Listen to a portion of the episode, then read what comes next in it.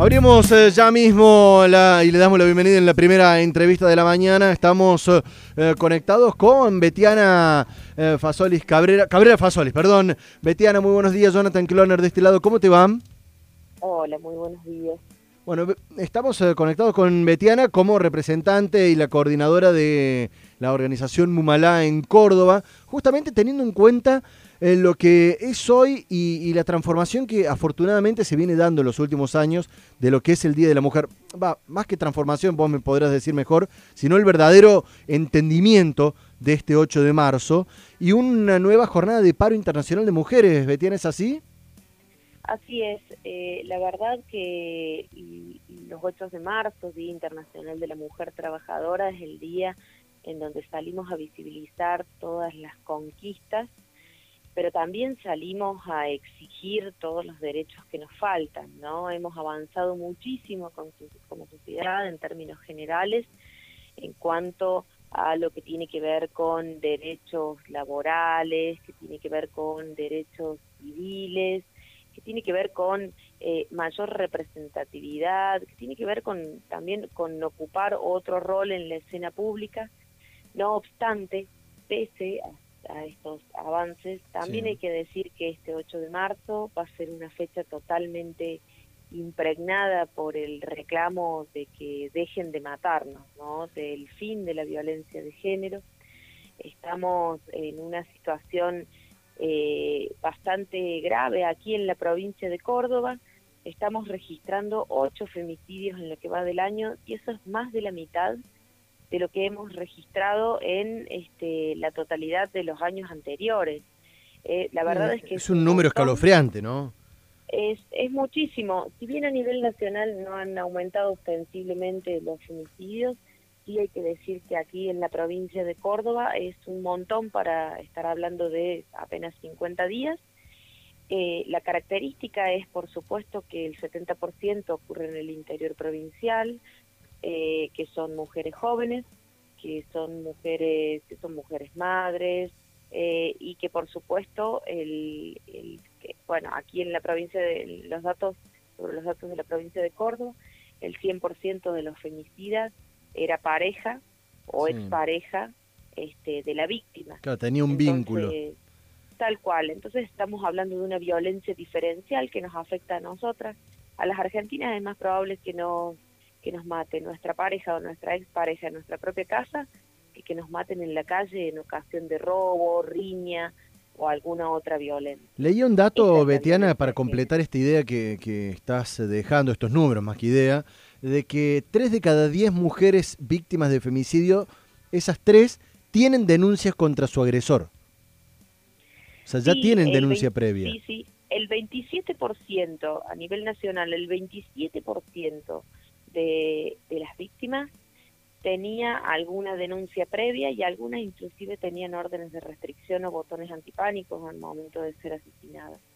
Y eso también nos hace hacer un llamado de atención muy profundo a la justicia, a la justicia que no tiene operadores judiciales adecuadamente capacitados para que valoren el riesgo de quien denuncia, ¿no?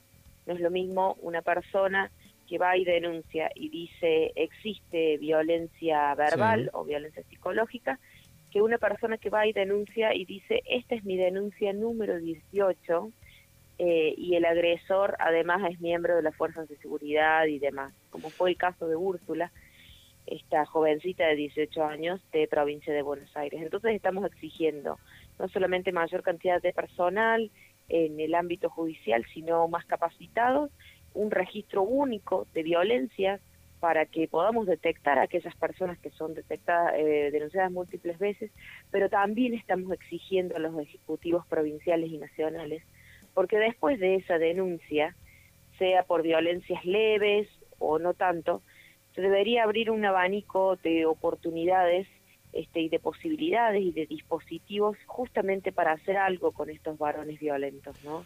Porque eh, si a todos los violen si a todos los denunciados pretendemos o Sí. meterlos en la cárcel o poner un policía en la puerta y demás, no, no, no nos dan, no nos dan la cantidad. No, no da el número. Entonces necesitamos hacer algo justamente para que estos varones violentos eh, no se transformen en potenciales femicidas. Necesitamos detenerlos antes, pararlos antes, porque si no estamos llegando muy tarde.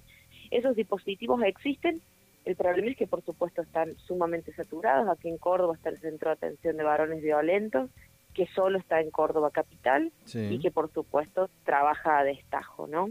Eh, Betiana, hablamos hace un par de días nada más, una semana o dos semanas a lo sumo, cuando se había anunciado la creación de este nuevo Consejo Federal contra la Violencia y la Discriminación y demás, un nombre realmente muy pomposo y largo que ha bajado de nación, al cual adhirió Córdoba ahora. Eh, ¿Sirven eh, seguir creando este tipo de instituciones, de organismos, de consejos ante esta realidad? A ver, eh, consejos, articulaciones, reuniones, confluencias, ya tenemos un montón, ya existen un montón, inclusive en los mismos organigramas de los ministerios. Lo que nosotros necesitamos y estamos exigiendo y presentamos en el Congreso de la Nación la semana pasada es la emergencia ni una menos.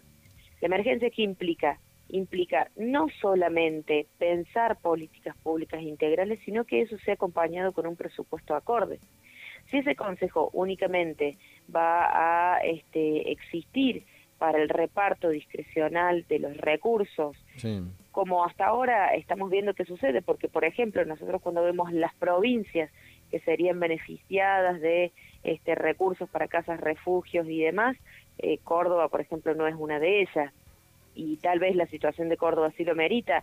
Entonces, la verdad es que nos parece, siempre nos parece bien toda nueva iniciativa en ese sentido, pero necesitamos otra cosa, necesitamos una medida contundente como es la declaración de la emergencia ni una. Betiana, te aprovecho que te tengo en línea para los fines prácticos de la movilización de la jornada de hoy, dónde, a qué hora y cómo será la dinámica. Sí, y hoy nos encontramos a las 17 horas en Colón y Cañada, aquí en Córdoba Capital, pero también este, hay movilizaciones en localidades del interior, en Río Cuarto, en Cosquín, Villa María, en Sierras Chicas, y bueno, y vamos a marchar, vamos a marchar como siempre, porque bueno, nuestra nuestra forma siempre ha sido visibilizar nuestros reclamos y así hemos conseguido tal vez todo lo que tenemos.